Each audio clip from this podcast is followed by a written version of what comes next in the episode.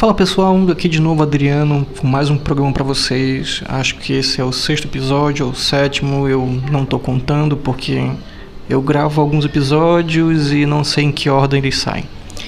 Enfim, ah, como o próprio programa se chama Arte no Fim do Mundo, eu criei essa, esse meio de entrar em contato com as pessoas e poder gerar um ambiente saudável e acolhedor para discutir sobre arte. O interessante é que quando a gente acaba discutindo esses modelos de atividade artística, modelos de atividade humana, a gente tem por hábito direcionar nossa visão para o que é produzido para a Europa, como se só ali existisse essa manifestação artística. O único mérito que eles vão realmente carregar é ter difundido esse conceito de arte como um produto à parte da produção humana que merecesse um campo de conhecimento e também quase que uma atividade independente e ali vocês vão encontrar esse ambiente de discussão. Entendam que esses elementos que a gente chama de arte nada mais é uma forma de capturar alguns modelos culturais de uma época e esses modelos vão ganhar nomes, vão ganhar tendências, o que a gente vai conhecer por estilos ou vanguardas. Aqui eu vou tentar pincelar um pouquinho sobre o barroco, Barroco esse que vai surgir na Europa ali no comecinho do século XVII para começo do século XVIII, numa transição política, social e religiosa. Afinal, os três vão estar muitíssimo bem envolvidos. E isso vai demarcar com uma mudança visual. Infelizmente, algumas falas aqui vão ser um tanto excludentes porque a gente não vai estar levando em consideração outras pessoas que vão ter algum tipo de deficiência, como baixa visão ou então a cegueira e ainda por cima, por ser um podcast, a questão das pessoas que têm surdez. E dito isso, essa essa análise ela vai se dar justamente por uma mudança de tendências. Então as roupas vão mudar um, e não é uma mudança brusca, não é uma mudança que acontece uh, em pouco tempo. E quando eu falo pouco tempo no século XVIII, é questão de um, um ano, dois ou três. Sendo assim, essa mudança ela vai se dar justamente como um movimento contra a reforma. Para quem está usando esse material como material de estudo, complementar à escola, uh, o movimento contra a reforma foi uma iniciativa da Igreja Católica como uma resposta ao movimento reformista a igreja protestante, com Martin Lutero encabeçando toda essa movimentação ali na Alemanha. Isso vai se difundir por toda a Europa e, como uma maneira de resistir e mostrar alguma força, a Igreja Católica faz o quê? Contrata todos os homens que estão ali disponíveis para desenvolver uma produção artística que coubesse tanto ao gosto popular, como também endereçasse, desse força aos interesses da igreja, o que convenientemente vai dar força aos reis e impérios daquele período. Isso vai acontecer e vão surgir alguns nomes importantes que vão chegar na gente. A gente vai encontrar pintores como uh, Caravaggio, Rembrandt, Vermeer, Rubens. Uh, e tem um detalhe muito interessante. Muitas vezes a principal instituição que vai, que vai pagar pelos trabalhos dos artistas é justamente a igreja. Mas para abrir um leque de conteúdo, para não falar somente desses grupos que já estão mais que cansativos de falar, vamos também discutir sobre algumas coisas que estavam acontecendo no mundo naquele período. Por mais que eu tenha dito século 17, 18, essa movimentação, como falei, é um tanto lenta pós-reforma protestante, essas mudanças vão acontecer do final do 16 até o final do século 18. Então, é um período bastante efervescente para a produção artística e vocês vão perceber também que para produção barroca europeia vai ter muitos elementos que vão, se vão ser semelhantes e distintos. Por isso, existe uma certa definição do que é a produção barroca em determinadas cidades e países. Logo, os países que mais foram contemplados com produções artísticas são a Itália, a França, a Holanda. Posteriormente, vocês vão encontrar algumas coisinhas também no Brasil.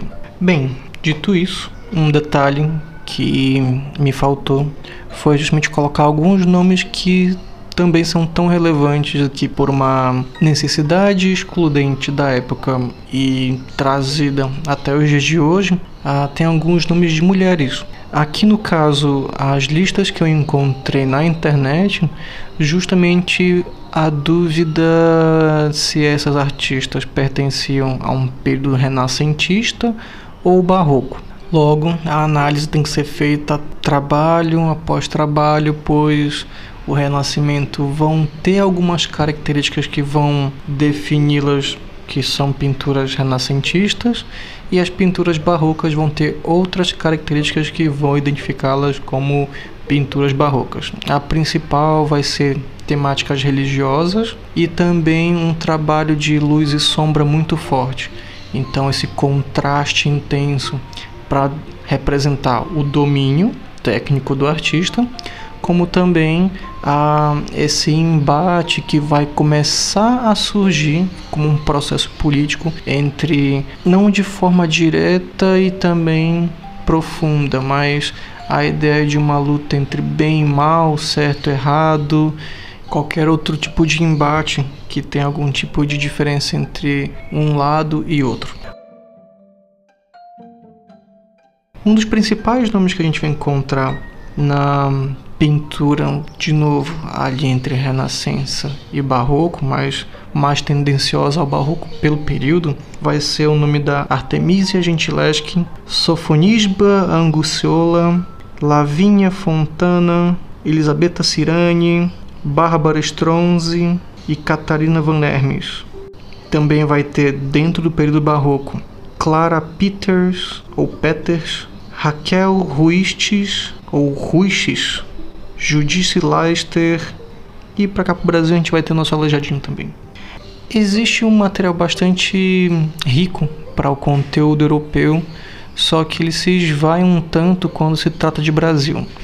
Primeiro, a gente fala de um período que Brasil uh, colonial não valoriza tanto assim as habilidades manuais das pessoas, tanto que vão existir algumas diferenças entre arte maior e menor, então ser artista é uma coisa, artesão outra, e muitas vezes essas definições e desígnios de arte e artista vai se dar por uma questão racial e social. Então, o artista é o cara que se forma na Europa branco e o artesão vai ser aquele uh, artista de menor classe uh, por ele ser um cara negro, muitas vezes escravo.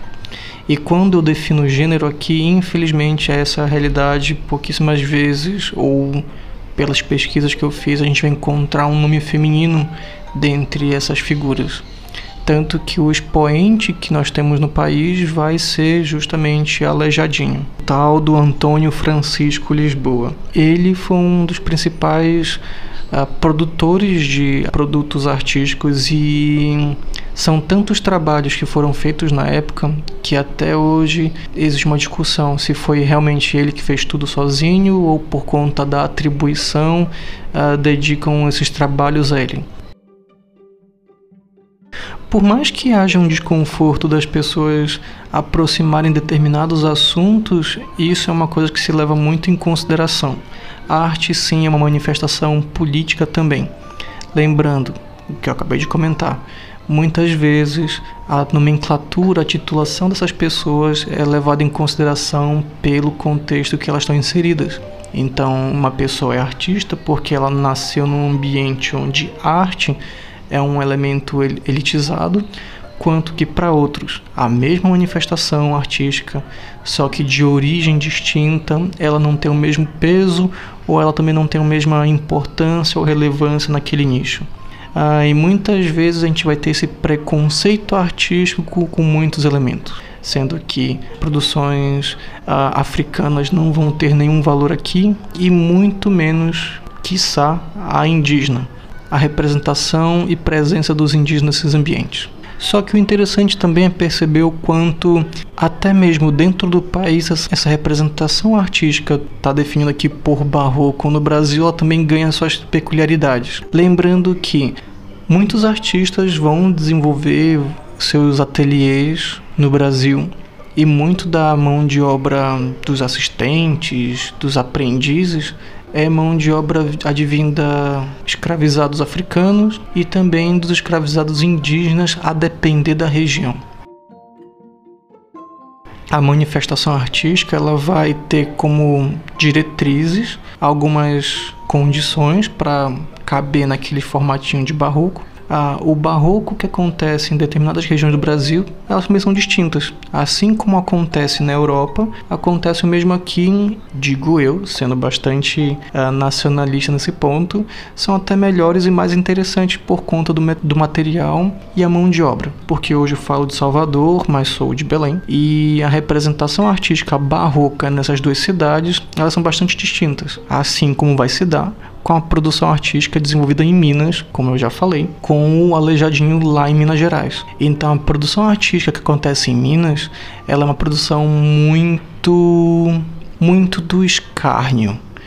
Por mais que existam alguns estudos que Aleijadinho sim teve uma educação europeia, então ele sabia como reproduzir peças ao estilo europeu, ele fazia alguns jogos onde para tirar vantagem da posição dele como artista e a liberdade que a arte provia para ele, ele representava em situações vexatórias os políticos ali daquela, regi daquela região e daquele período.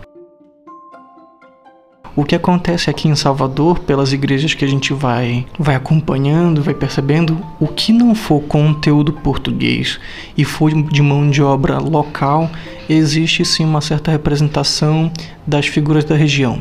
Diferentemente do restante do país, que 50% é população negra, aqui no, em Salvador essa população aumenta bastante, chegando ali em torno dos 80% a 90% de acordo com o IBGE de 2019. Então, a representação que vai existir aqui de trabalhos artísticos advindo de ateliês desses artistas dessa época são sim de mão de obra negra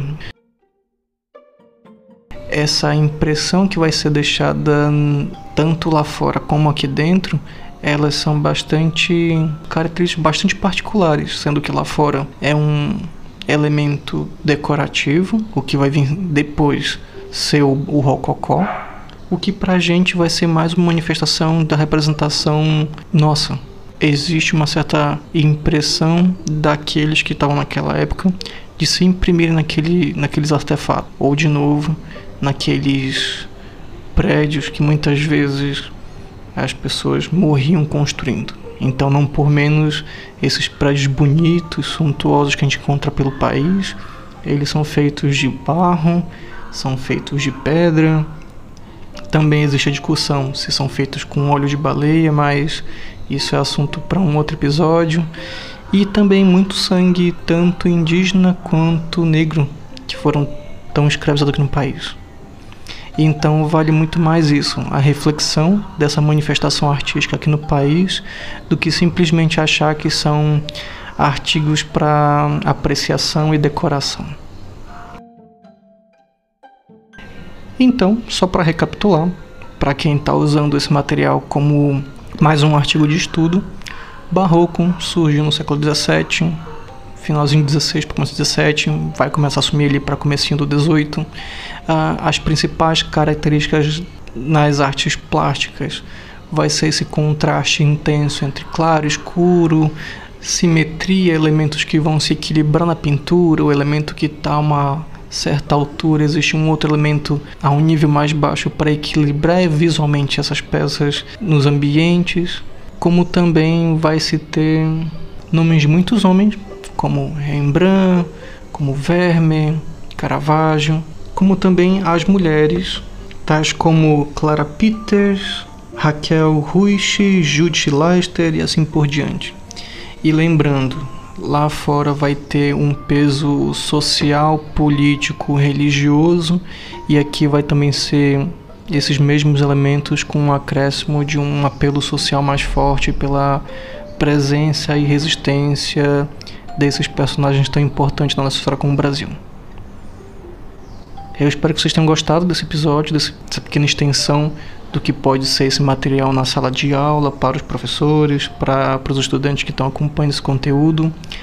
Fica também aqui a sugestão: procurem alguns vídeos, procurem alguns assuntos que tenham como base livros de referência bibliográfica, tanto que aqui muito do material que eu divulgo é baseado em alguns livros como História da Arte, do Gombrich, como também um livro bastante interessante da Graça Proença, que fala bastante de maneira bem didática esse conteúdo, como também alguns outros podcasts que vocês podem encontrar na plataforma do Google, tanto como também no Spotify.